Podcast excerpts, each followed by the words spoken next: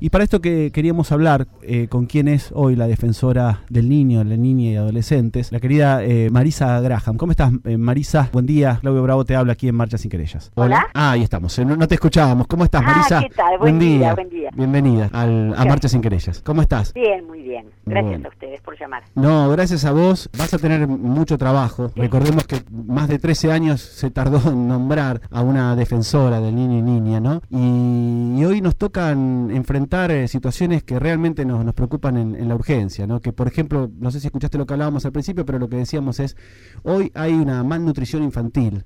Ajá. Y nos preocupa muchísimo. Y no sé desde tu lugar, desde la defensoría, cómo se puede abordar, cómo se puede defender al niño y a la niña que hoy sufre esto. Bueno, a ver, este, como vos decís, este, la verdad que la tarea es muchísima, pero evidentemente cuando hay procesos así de empobrecimientos masivos, eh, los niños eh, padecen, y los adolescentes, ¿no? Y las niñas, padecen un poco los padecimientos de sus familias que se trasladan a ellos. El, eh, cuando hay mucho margen de desempleo o cuando incluso también hay desempleo formal o informal, etcétera, empieza a escasear eh, la devaluación la inflación, es decir, lo que hace que la familia ya no pueda este, comprar el alimento, un alimento oportuno y de calidad, empieza a impactar directamente en los más chiquitos, ¿no? Eso es así en, en, en cualquier lugar del mundo. Entonces hoy nos enfrentamos con algunos fantasmas que ya se habían combatido en algún momento en la historia y vuelven a aparecer, ¿no? Este, los niños son vulnerables porque los niños no tienen su propio ingreso, dependen de- del ingreso de los adultos que los crían y que los cuidan. Entonces, tenemos un fenómeno de malnutrición. Un fenómeno de malnutrición que en algunos lugares se manifiesta con lo que llamamos vulgarmente la desnutrición, es decir, es decir, bajo peso en relación a la talla o en relación y, y baja talla y bajo peso en relación a la edad. Y el otro fenómeno que también es un fenómeno de malnutrición más extendido hoy en la República Argentina, que es lo que llamamos la obesidad o el sobrepeso. Hoy uno de cada tres chicos en la República Argentina ingresa a la escuela primaria con sobrepeso. Y no es un sobrepeso porque está gordito, gordita, pero está fuerte. No, está débil porque en realidad tiene una mala ingesta, ingesta solo de harina, sino de una dieta de, una dieta balanceada. Entonces, eso genera este este fenómeno que no es un fenómeno, es una situación que, que genera la pobreza, ¿no? Eso por un lado. Y por el otro lado, los niños son más vulnerables, eh, eh, cuanto más pobres son, más expuestos están a otras vulneraciones, ¿se entiende? Claro. De hecho, el trabajo infantil, la claro. trata de niños, la violencia, el maltrato, es decir, se despliegan alrededor de, de, de esto central otras otras vulneraciones de derechos que agravan su situación. Sí, por ejemplo, yo pensaba, ¿no? Eh, en los derechos del niño, que son varios, ¿no? Uno es derecho a la alimentación, derecho a la educación, al agua, a la salud. Claro. Y todo esto en las políticas, porque en realidad eh, son políticas económicas que nos llevaron a esto. Eh, por eso digo que vas a tener mucho trabajo y que en realidad debemos todos ver cómo atendemos esta urgencia de nuestros pibes y nuestras pibas. Bueno, me parece que acá, este, mira, este, hay una, eh, que- vos sabés, ustedes saben que existe, nosotros somos signatarios hace muchos años, hace 30 años, de la Convención sobre los Derechos del Niño. Y la Convención sobre los Derechos del Niño creó en su, mo- en su oportunidad y funciona hace 30 años el Comité de los Derechos del Niño que funciona en Ginebra, en, en- de Naciones Unidas, donde lo- todos los países, salvo Estados Unidos, que es el único país que no ratificó la Convención, el único país en el mundo, este, No rendimos, a cada cuatro años tenemos que presentar un informe a ese comité para ver cómo nosotros, como cada país cumple o no con, con, con, con esos derechos. Y la verdad que el comité en general saca observaciones, que se llaman observaciones generales justamente, y la observación general número 5 del año, del año 2005, no es de ahora, habla justamente de que las políticas económicas no son neutrales para la vida de los niños tampoco. Ah. Al contrario, son los primeros que reciben el impacto, ¿no? Como decíamos recién. Y que las políticas este, económicas, las políticas de ajuste, las políticas de achicamiento de, o de las prestaciones positivas que debe el Estado hacia los niños, impactan directamente en sus condiciones materiales de vida. Y el problema, eso nos pasa a todos, pero más a los chiquitos o a los más chicos, es que las condiciones materiales impactan directamente en las condiciones simbólicas, por lo cual este, un niño cuya última ingesta fue el día anterior en, en la escuela al mediodía, este, cómo ingresa al día siguiente, que a la noche toma un mate cocido, cómo ingresa al día siguiente a la escuela para enfrentar el proceso de aprendizaje.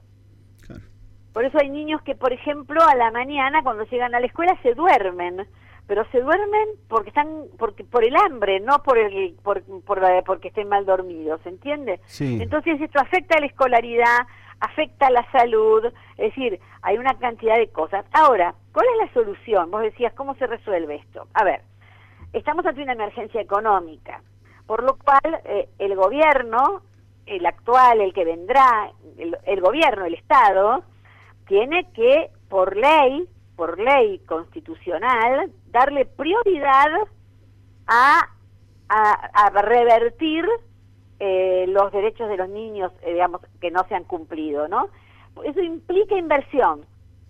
Y si uno mira el presupuesto que se presentó hace unos días para el año que viene, todas las áreas de infancia se han reducido en un tercio su presupuesto.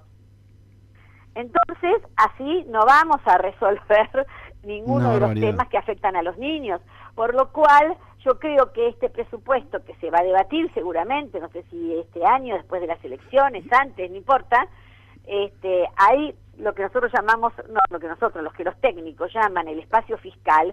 El espacio fiscal va a ser un, es un espacio de, donde vamos a tener que ir todos a combatir, porque ¿qué es lo que pasa? Eh, nosotros vamos a decir, bueno, los niños, las niñas, los adolescentes, las adolescentes tienen estos problemas, el hambre, la desnutrición, la escuela, la salud, el esparcimiento, el deporte, etcétera, etcétera. Pero después van a decir, bueno, y los, y, los adultos mayores van a también a, pedir, bueno, pero nosotros también necesitamos, y las personas con discapacidad, y los laburantes. Entonces va a haber una, yo te diría, una disputa en el, en el espacio fiscal hmm. por, por esos recursos este, que van a ser muy escasos. Por lo cual, este, bueno, va a ser una tarea ardua. Nosotros esperamos que este, se le dé prioridad a los niños, porque es lo que dice la Convención sobre los Derechos del Niño, que tiene rango constitucional en el artículo 75, inciso 22, y este, nosotros no pretendemos, por supuesto, como en, la, en el sistema de protección de los derechos de los niños, no pretende de financiar otros grupos vulnerables. Habrá que pensar de dónde salen esos dineros para que se inviertan en la infancia, ¿no? en la primera infancia y en todos los niños, en todas las personas de 0 a 18 años. Esa va a ser un poco la batalla de estos tiempos. La verdad que es totalmente necesaria y urgente. Y bueno, vamos a también, ¿no? Por eso yo mientras hablabas pensaba que quizás el que está escuchando eh, ahora el programa por ahí no sabe y por ahí nos puedes contar un poco cuál es la función de la Defensoría del Niño y Niña.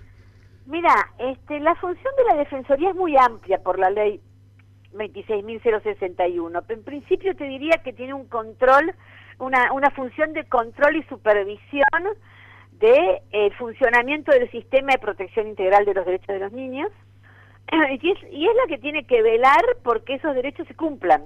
O sea que con este tema de, de, las partidas y demás es totalmente algo que tiene que ver con, con, tu gestión, y digamos. Es, que es fundamental, mira, es fundamental porque este no es un eslogan decir que eh, eh, em, que las partidas dedicadas a los niños no son un gasto sino una inversión. La verdad que no es un eslogan solamente, este, aunque uno lo pueda usar como eslogan, pero la verdad que gastar en los niños que el Estado gaste en los niños es una inversión para el presente y para el futuro, no solo para el futuro, para el presente también, porque los niños son hoy y no pueden esperar, claramente.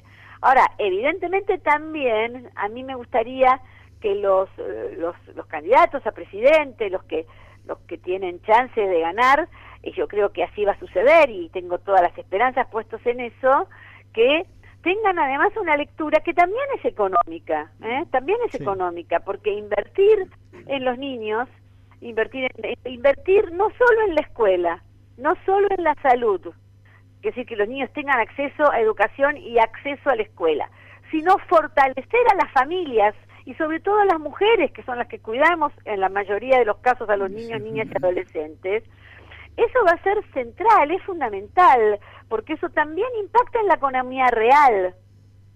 Eh, eh, a ver, no es solamente una cuestión de hay que salvar a los niños, claro que hay que salvar a los niños, pero además también hay que salvar al país e invirtiendo en los niños es como uno puede salvar y salir adelante, y esto está estudiado no solo en la República Argentina, sino en el mundo. Pero no solamente la cantidad de presupuesto que se invierte en la niñez, en los niños, niñas y adolescentes, sino también cuál es el impacto que tiene esa inversión, que es otra de las tareas que nosotros queremos asumir junto con el INDEC, este, con eh, que vamos a medir, junto con UNICEF, junto con otras otras alianzas que se pueden hacer con el Estado y con algunos organismos de esta naturaleza para ver si esos fondos que se invierten en la infancia tienen el impacto que uno pretende, porque a veces no solo es la inversión, sino es, digamos, no, no solo la cantidad de la partida, sino cómo se adjudican esos renglones de partida presupuestaria y después medir cuál es el impacto que tienen. ¿no? La verdad que la emergencia alimentaria. Sí, es otro tema eh, que en realidad va se ha hablado, pero real en los niños de 0 a 14. no, no, escuché mucho hablar sobre ese tema, es cierto. ¿Eh? Eh, me parece que es una cuestión importante, ahí yo estuve tratando de... Para sumarlo al debate ese, claro. y claro, porque viste que la emergencia alimentaria tiene destinatarios, ¿no? Sí, sí, sí y uno de esos destinatarios eh, son los chicos de 0 a 14. Entonces, bueno, alguien va a tener que ver si efectivamente esta erogación que hace el Estado, esta inversión que hace el Estado por la emergencia alimentaria, que efectivamente existe en la República Argentina, es claro, no hace falta que nadie lo, lo ya está demostrado, y que no tiene que ver con niños famélicos, ni, pero tiene que ver con estos, estos números que, y estos indicadores que hablábamos al principio de nuestra conversación, este, hay que ver cómo realmente impacta en los niños de 0 a 14, ¿no? Me, para mí me, me, genera cierta preocupación, ¿no? La verdad que este, sí, este y Marisa creo que debemos también eh, poner, eh, ponernos eh, a ver, a disposición también para poder plantear esto en los lugares que hay que plantearlo. Es, es grave y, y la verdad que hay que levantar la voz por los niños y niñas que en realidad no suelen tener una voz y en este caso te toca a vos como funcionaria, así que hay que hacerlo. Por eso queríamos hablar con vos, por eso queríamos también que la gente un poco se vaya familiarizando con esto de qué es la Defensoría del Niño y Niña y a la vez también de alguna forma o como vos consideres ayudarte porque tenés una tarea enorme por delante, ¿no? En principio lo primero que hay que hacer es, es lograr que el Senado tenga una sesión donde terminen de designarme, ¿no? A mí, no solo a mí, sino a los dos defensores ¿Eso no se hizo todavía? No, en Senado no. Falta la ratificación del Senado, así que vos fíjate, ¿no? Hay dos presupuestos, el del año pasado y el del anteaño, que todavía no se pudieron ejecutar porque falta la ratificación del Senado y eso también yo tenía, pensé que se había hecho, qué va.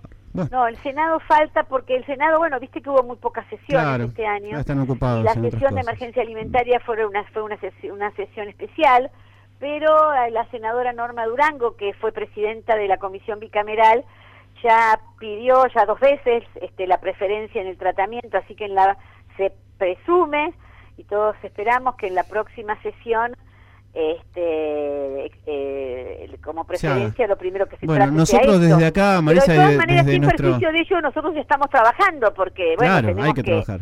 que claro tenemos que empezar a trabajar porque una vez que eso salga al día siguiente tenemos que que continuar estar haciendo. Pero digo nosotros desde acá desde nuestro humilde lugar vamos a, a hacer ahora una campaña ahí en las redes porque la verdad este dato yo no lo tenía de que todavía no está eh, eh, reafirmado ahí en el por, Senado, o sea, esto ratificado y la verdad que hay que hacerlo, porque hay urgencias para tratar.